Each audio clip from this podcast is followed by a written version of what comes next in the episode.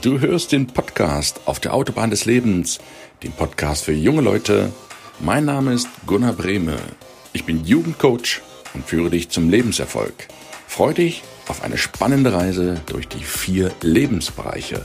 Schön, dass du heute wieder eingeschaltet hast.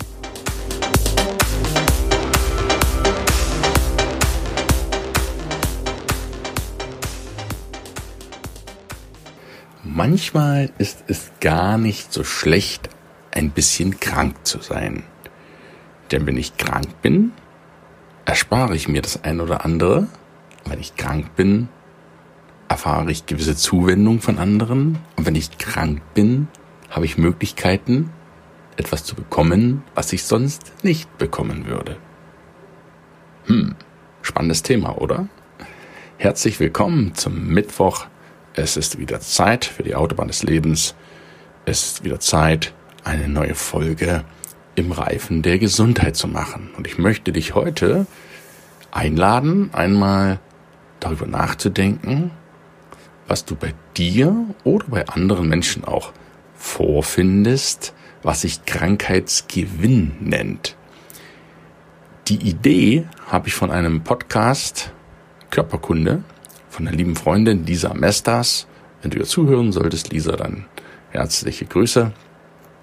Und ich möchte das Thema gerne auch mal aufgreifen, um dich in, ja, in Kenntnis zu setzen, was es denn mit diesem Krankheitsgewinn auf sich hat. Ja, vielleicht fragst du dich jetzt, hey Gunnar, was, was soll denn daran gut sein, wenn jemand seine Krankheit toll findet? Das ist doch vielleicht auch ein bisschen vermessen, dass ich demjenigen sowas unterstelle. Ja, der eine oder andere denkt jetzt, was geht denn jetzt ab? Ich bin noch nicht bewusst krank oder mit Absicht krank. Ich möchte darüber nicht urteilen. Ich möchte dir nur die wesentlichen Punkte, die wesentlichen Vorteile eines Krankheitsgewinns darlegen, damit du dir selbst ein Urteil bilden kannst. Wir unterscheiden, oder die Gesellschaft unterscheidet den primären, den sekundären und den tertiären Krankheitsgewinn. Und alle Krankheitsgewinne laufen in die Richtung, dass du selbst nicht mehr in die Eigenverantwortung kommst, dich selbst gesund zu machen, weil es ja so angenehm ist, mit diesem Krankheitsgewinn zu leben. Manche Krankheiten dann gar nicht heilen willst, vielleicht, weil sie ja, weil die doch so viel schöner sind, die ein schöneres Leben machen. Fangen wir mal mit dem primären Krankheitsgewinn an.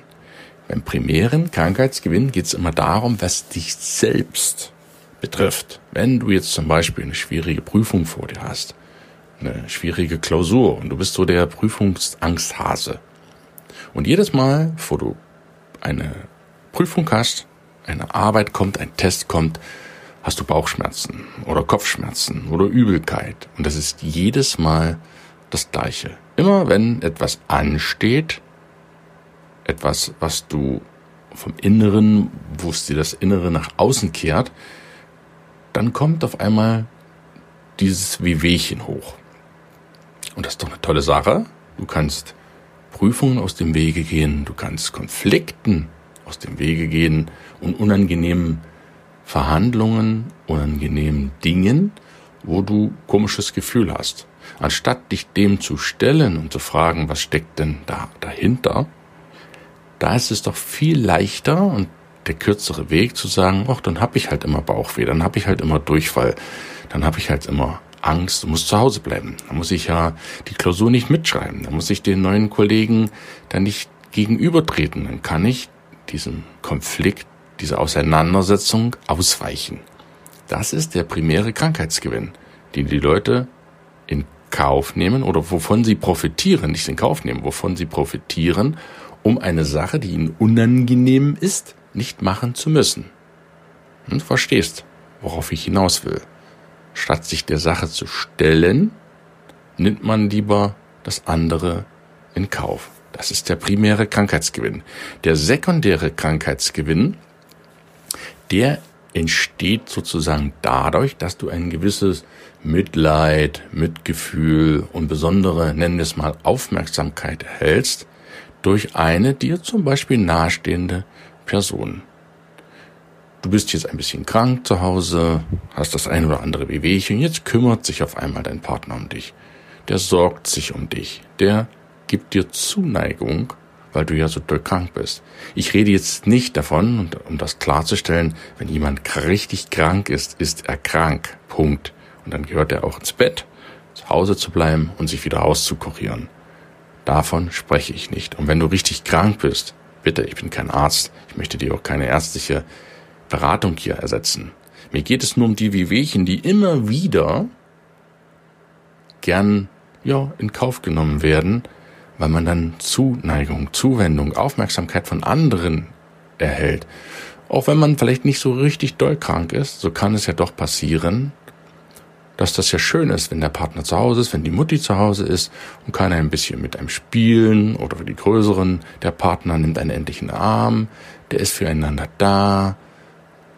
Das ist doch ein tolles Gefühl. Du hast ihn endlich um dich herum die ganze Zeit und zögerst sozusagen dein Gesundwerden auf unbewusste Weise, das muss nicht mal bewusst geschehen, aber auf unbewusste Seite, Weise zögerst du deinen Heilungsprozess hinaus. Ist ja viel schöner noch mal ein, zwei Tage mit dem Liebsten oder mit dem Familienangehörigen beisammen zu sein, als wieder gesund ins Leben zu starten.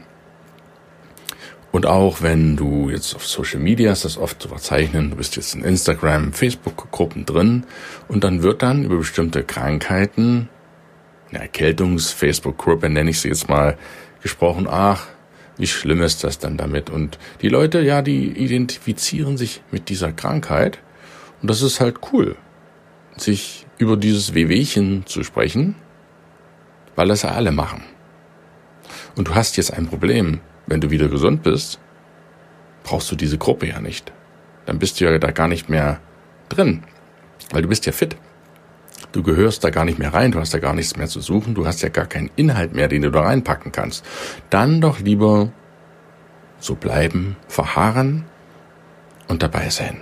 Manche nutzen das wirklich aus, um einfach dazu zu gehören, zu einer Gruppe, zu einer, wie auch immer, Society, Gesellschaft weil sie das und das haben.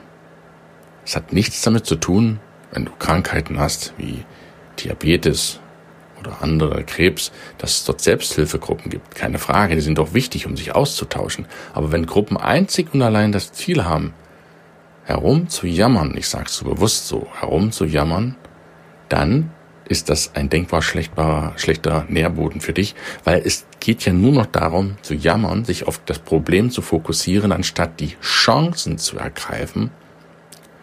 Was kannst du denn anders machen? Selbst wenn du eine Krankheit hast, die irreversibel ist, die du nicht ändern kannst, so kannst du dich doch immer noch darauf fokussieren, was kann ich denn jetzt damit machen? Wo liegt denn die Chance? Ja, das mag jetzt vielleicht vermessen klingen, aber wo liegt denn die Chance? in deiner Krankheit, dass du was anders machen kannst, anders angehen musst. Und glaub mir, es gibt genug Leute, die sind körperlich handicapped, so stark eingeschränkt und trotzdem führen sie ein glückliches Leben, weil sie sich nicht auf die Krankheit fokussieren, sondern auf das, was sie jetzt noch machen können, welche Gabe sie haben, welche persönliche, besondere Talent, besondere Einzigartigkeit sie vorweisen, um daraus was draus zu machen. Das ist es, worauf es darauf ankommt, aber doch nicht, nicht nur mit der Krankheit auseinanderzusetzen.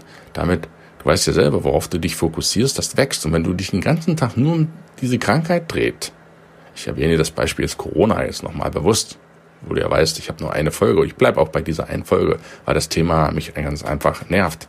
Aber wenn es sich nur noch um Corona und wie schlimm das alles ist, dreht und du den ganzen Tag in Social Media Gruppen drin hängst, wo es nur noch um das Thema geht, ach, das ist ja alles fürchterlich und schlimm, hey, dann wird's doch alles fürchterlich und wird's doch alles schlimm. Da wirst du ja wahnsinnig, du drehst ja bald durch. Und das meine ich. Wechsle mal deine Sichtweise. So viel zum sekundären Krankheitsgewinn, also immer ein Krankheitsgewinn, bei dem du durch deine Krankheit besondere Zuwendung erfährst, was ja so schön angenehm ist. Und dann möchtest du diesen Zustand natürlich nicht unbedingt sofort beenden, sondern es kann ja ruhig ein bisschen länger dauern und deine Heilung wird dadurch extrem erschwert. Und dann gibt's noch den tertiären Krankheitsgewinn und das ist immer das, wenn andere Menschen einen Gewinn, einen Nutzen aus deiner Erkrankung ziehen. Beispiel, du hast einen bestimmten Krebsdiagnose, dann gibt es Leute, die verdienen ihr Brot damit. Die Pharmaindustrie, durch Chemotherapien, durch Bestrahlung, durch Behandlung, durch Medikamente, die von vornherein erstmal vorgeschlagen werden, ohne dass du schaust, was gibt's denn da noch für Möglichkeiten. Eine Krankheit, das hatte ich dir schon gesagt, will dir immer etwas sagen. Immer. Jede Krankheit will dir etwas sagen. Die Frage ist nur, hörst du hin? Schaust du hin? Oder schaust du weg? Und sagst, das geht halt nicht anders, das muss jetzt halt so sein. Das ist wie die orangene Warnleuchte. Ich schweife jetzt ganz kurz ab zur Jamaika-Pille zu meinem neuesten Buch. Ist keine Werbung, aber da habe ich das reingeschrieben, das Beispiel. Die rote, orangene Warnleuchte einer Zapfsäule leuchtet. Du weißt selber, du fährst zur Tankstelle, haust dir eine Füllung rein und du hast das Symptom, das ist ja nur die LED, die da leuchtet, hast du übergangen, indem du die Ursache bekämpft hast, nämlich den leeren Benzintank. Das heißt, du tankst und die Urs das Symptom, die orange Leuchte, verschwindet von alleine. Du kannst jetzt auch die orange Leuchte ausbauen und sagen, die leuchtet ja jetzt nicht mehr, alles gut. Damit hast du aber nur das Symptom behoben, nicht die Ursache. Und das meine ich auch mit diesem Krankheitsgewinn, dass viele Leute an den Symptomen herumdoktern und damit oder sich herumdoktern lassen und andere verdienen sich eine goldene Nase damit, haben einen tertiären Krankheitsgewinn. Sie haben Gewinn durch deine Krankheit. Es gibt so einen schönen Spruch, ist Jahrhunderte alt, des einen Not oder des einen Tod, des anderen Brot. So ist das nun mal im Leben. Es ist immer so. Für den einen ist es der Weltuntergang, für den anderen ist es die Auferstehung. Und in diesem Fall, wenn du andere Nutznießer hast durch deine Krankheit, spricht man vom tertiären Krankheitsgewinn. Alles, was mit Gesundmachung zu tun hat, natürlich. Ja, Krankheitsberufe, alle Gesundheitsberufe stecken tief im Gesundheitssystem, im tertiären Krankheitsgewinn drin, weil sie ja nur mit kranken Menschen Geld verdienen können. Du kennst den Spruch, was bringt den Doktor um sein Brot? A. Die Gesundheit, B. Der Tod.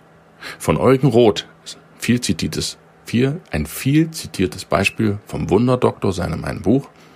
Wenn du gesund bist, nützt du dem Arzt nichts. Wenn du tot bist, nützt du dem Arzt auch nichts. Aber wenn du so dazwischen bist, so bisschen krank und noch ein bisschen gesund natürlich, dann nützt du dem Arzt was. Weil er jetzt in der Lage ist, von deiner Krankheit den tertiären Krankheitsgewinn abzuschöpfen. Ja, der eine oder andere möchte jetzt vielleicht empört aufstehen, aber es ist ja nun mal so. Wie wenige Ärzte stellen sich wirklich die Frage und sind daran interessiert, den Menschen, den Patienten tatsächlich gesund wiederzumachen. Natürlich gibt es diese Ärzte und mein großer Dank gilt denen auch. Aber die meisten haben bewusst oder unbewusst gar kein Interesse. Oder Pharmaindustrie, die wollen ja ihre Tabletten verkaufen. Du sollst ja gar nicht so schnell gesund werden, weil sonst kann sie ja nichts mehr verkaufen. Stell dir vor, die Leute würden nicht mehr rauchen, sie würden nicht mehr Alkohol trinken, würden keinen Kaffee mehr trinken, keinen Zucker mehr essen. Mal dir das mal aus. Wir würden weniger ungesundes essen, weniger Fastfood, uns mehr bewegen. Wie fit wir alle wären, dann bräuchten wir viele, viele Einrichtungen gar nicht mehr, weil die Leute einfach fit sind. Da das aber nicht unbedingt gewollt ist, haben wir diesen tertiären Krankheitsgewinn. Ich hoffe, ich hätte es dir anschaulich dargestellt. Das war heute auch eine Folge, die vielleicht ein bisschen anders war. Nicht um gewisse Leute in den Dreck zu ziehen, das ist nicht meine Absicht, aber um dir einfach mal deine Sichtweise, deine Denkweise zu hinterfragen, wie du vielleicht zu der einen oder anderen Krankheit stehst oder andere Menschen, die du aus deinem nahen Umfeld vielleicht in den Genuss kommen von primären, sekundären oder tertiären Krankheitsgewinnen das Ganze mal hinterfragst. Ich wünsche dir viel Spaß beim Nachdenken, beim Grübeln. Ich hoffe, die Episode hat dich ein bisschen aufgeweckt und freue mich, wenn wir uns in der nächsten Woche wieder hören mit der letzten Folge im Reifen der Gesundheit habe ich noch eine Folge. Wir gehen dann in den Reifen der Ruhe über. Ich wünsche dir einen schönen Mittwoch, freue mich, dass es dich gibt. Wenn du denkst, hey, das ist eine interessante vielleicht auch ja ein bisschen ketzerische Podcast-Folge gewesen, könnte aber den einen oder anderen erreichen. Dann leite ihm die Folge gerne weiter. Und wenn du sagst, hey, das ist cool, das gefällt mir, dann hinterlass mir gerne eine Bewertung und einen 5 Sterne auf iTunes. Ich wünsche dir einen schönen Tag. Bis nächsten Mittwoch. Dein Gunnar. Ciao, ciao.